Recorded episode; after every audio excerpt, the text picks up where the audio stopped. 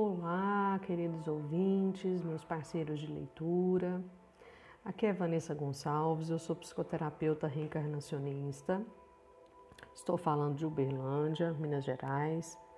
Nós estamos fazendo a leitura do livro A Arte de Ser Leve, da Leila Ferreira. Nós vamos iniciar o tópico agora, ó céus, ó vida. Se tiver que ficar mal-humorado, fico sozinho em casa. Não saio por aí esparramando fel, não, afirma o veterinário Odone Rios. Ele marca nossa conversa num bar de Araxá, onde tem mesa cativa e em segundos aparecem a cerveja gelada e meia dúzia de tiragostos, alguns do próprio bar e outros trazidos de casa. Entre eles, um insólito prato de cajamanga, fatiado, contribuição de um dos amigos que dividem a mesa. Aceito a fruta para não, ser, não fazer desfeita, como se diz em Minas Gerais e imediatamente eu me arrependo. O cajamanga não tem como ser mais azedo, impossível disfarçar. E vendo as minhas caretas, Odone diz: Meu tio sempre diz que gente velha não pode comer nada azedo, porque leva uma hora para pôr as rugas no lugar. Olha o relógio, felizmente temos tempo. As rugas se acomodam na medida do possível e a conversa vai em frente. Explico ao veterinário, conhecido por seu senso de humor, que estou escrevendo sobre leveza. Nesse momento, passa em frente ao bar uma senhora de 84 anos, a dona Fia, que está voltando da missa.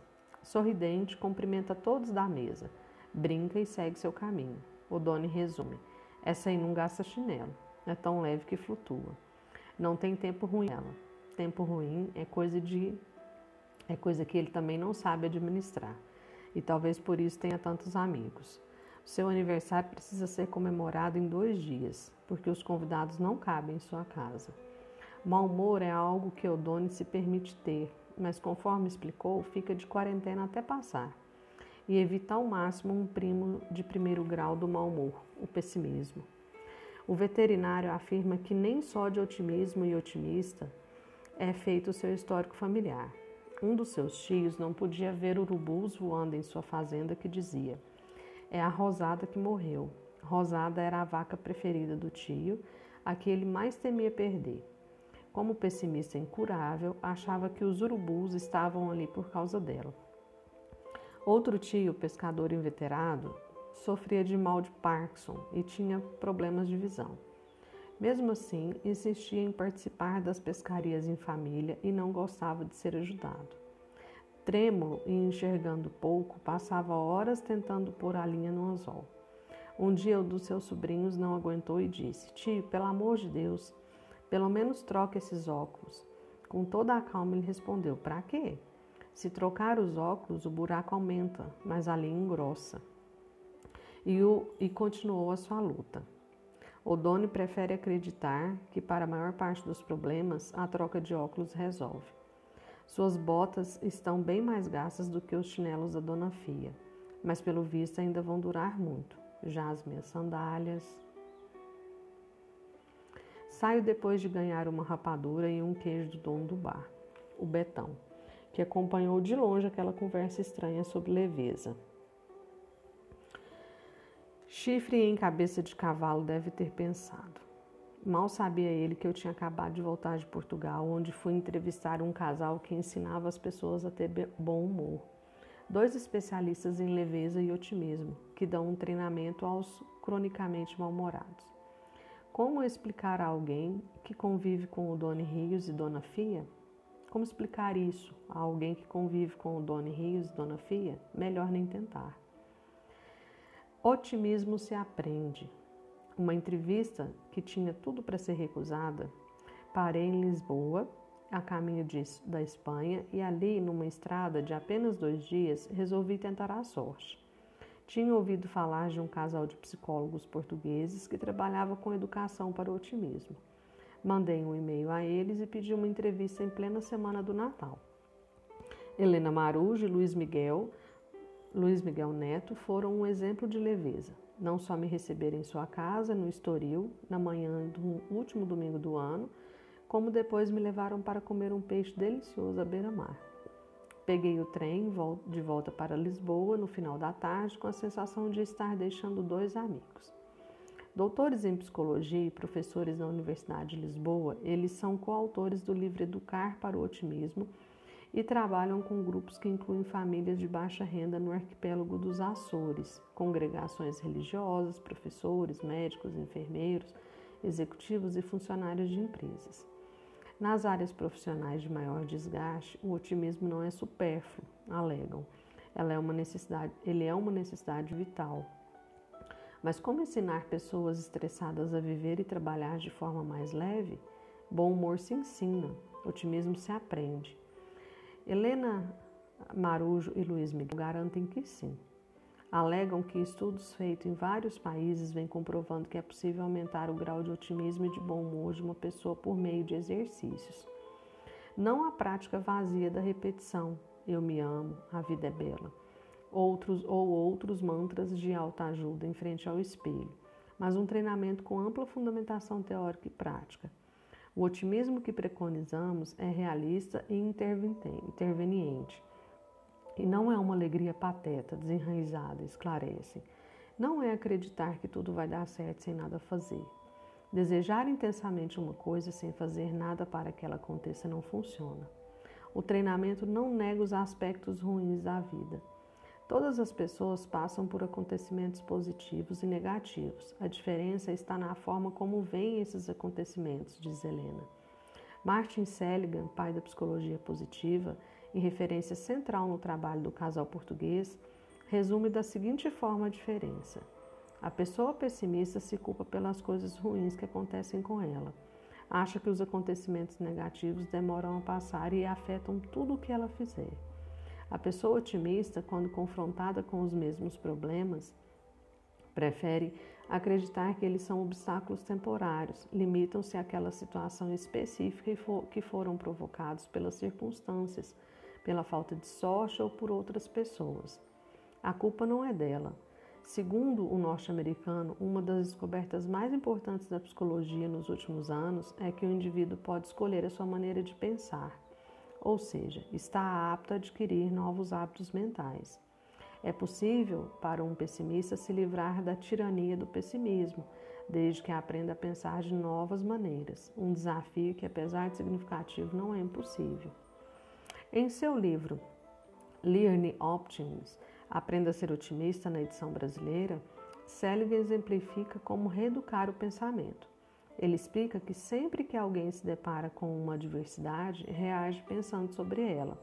Rapidamente, os pensamentos se transformam em crenças. Acredita-se que aquilo que se pensa é verdadeiro. Essas crenças se tornam tão habituais, tão arraigadas, que nem sequer são percebidas. Mas têm consequências nos sentimentos e na forma de agir. Quando as crenças são positivas, as pessoas sentem-se bem e agem de forma construtiva em relação aos problemas quando são negativas, são vencidas pelo pessimismo e pelo desânimo e acabam desistindo de enfrentar as adversidades. Um exemplo prático: a diversidade. Uma mulher de 40 anos começa um curso de mestrado à noite com o objetivo de progredir na carreira. Quando faz suas primeiras provas, constata que não se saiu bem, não se saiu tão bem como gostaria.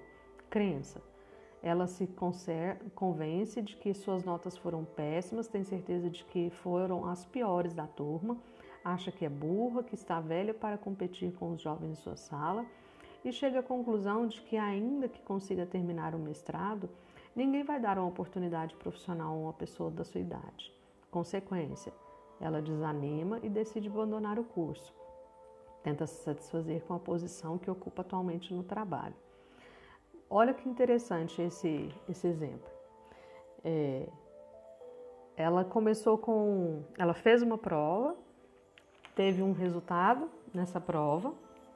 Esse resultado startou um pensamento, desencadeou um pensamento, o pensamento de que é, eu não mereço, que é difícil para mim, que eu tenho uma limitação de idade, eu tenho uma limitação intelectual, e estabeleceu a crença de que como ela foi é, ruim na prova, ela não merece, então ninguém vai dar uma oportunidade dessa para ela. Isso se instaurou um comportamento. Ela desanimou e abandonou o curso. Então é muito interessante o que a psicologia positiva traz para a gente sobre essa questão do pensamento.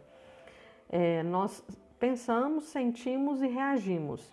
Então, quando a gente fala que é possível modelar o pensamento, né, a questão da o que a neurolinguística trabalha muito com a gente, ensina muito para a gente, é que é possível modelar o pensamento. A gente tem uma capacidade, que é a plasticidade neuro é, de modelar esse pensamento. Ou seja, os meus pensamentos, eles são é, flexíveis, eu consigo alterá-los, eu consigo mudá-los. Quando a gente fala de mudar pensamento, não é uma questão só, como ela citou aqui, de ficar na frente do espelho ou de ficar o dia inteiro repetindo mantra positivo. Isso é uma parte do processo. Esse é o início do processo. Porém, quando você percebe o seu, que o seu pensamento, você está num pensamento repetitivo, negativo, esse pensamento ele desencadeia uma sensação de impotência, de incapacidade, de perseguição, de vitimização, de crueldade, de perversidade com você mesmo, né? Que você está sendo vítima de alguma situação, seja da sociedade, da sua família, do seu trabalho ou de você mesmo. Essa sensação é, ela instala um, um, comportamento. Você começa a se defender, você talvez fica, se recua, não interage mais com as pessoas, ou quando interage, interage de uma forma agressiva, ou é, já fica impaciente, irritado é, deixa de ser produtivo, não entrega o, o, que precisa fazer, né, seja em casa ou no trabalho ou com quem quer que seja. Se tem alguma coisa para fazer, você se esconde, é, vai fazer outras coisas, se distrai. Então, o pensamento desencadeou uma reação. Então, quando a gente fala de modelar pensamento, de mudar o pensamento, é eu preciso identificar primeiro que eu estou tendo um pensamento negativo, esse pensamento ele está se transformando numa sensação, eu estou sentindo algo que está me dizendo que não está legal, seja através de uma sensação física, é, um problema, uma irritação no estômago, uma dor de cabeça, uma sudorese, uma palpitação no coração. Meu corpo está, eu estou sentindo o que eu estou pensando. E a partir desse sentimento eu começo a me proteger, eu começo a criar defesas para que eu continue sobrevivendo. E essas defesas muitas vezes são defesas improdutivas, são defesas negativas, que te colocam num lugar de, de incapacidade, né? Então, é a gente identificar o pensamento, no momento que identifica o pensamento, você muda, modela esse pensamento para algo produtivo. Então, ou seja, eu sou burra, eu não dei conta da prova, ou então, essa foi só mais uma prova, eu posso fazer outras. Eu posso tentar, eu posso estudar mais, eu posso tentar um outro curso, eu posso tentar uma outra, é, é outra em outro lugar ou no mesmo lugar, né? Daqui seis meses, daqui um ano. Então você, você interrompe esse pensamento e interrompe a sensação e interrompe a reação. Então você instala outra sensação, sensação de capacidade, de acreditar em você, de ter fé, de ter esperança e age em função dessa sensação. Você se prepara melhor, estuda, é, vai fazer outros cursos, conversa com outras pessoas que fizeram a prova, como é que elas fizeram para ser aprovado e por aí a gente vai mudando. Então, quando fala que essa questão do pessimismo ela é modelável, é sim, qualquer coisa na vida é modelável, né? Só que é, tudo na vida precisa de repetição, precisa de aprendizado. E quando a gente não tem um, uma habilidade desenvolvida, a gente treina. E aí a gente precisa de disciplina, foco, fazer todos os dias, me policiar é, a cada hora, a cada minuto, a cada dia que tem acontecido. Eu, eu conheço, identifico os pensamentos, identifico as sensações, identifico as reações. E aí eu vou modelando o meu comportamento de uma forma mais assertiva.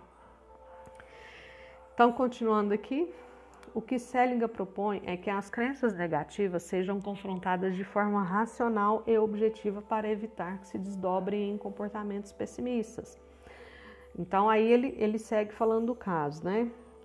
É, no caso anterior, ao se dar conta que estar prestes a abrir mão do mestrado por achar incompetente, a aluna deve parar, avaliar criticamente o que houve e não contra-argumentar com ela mesma.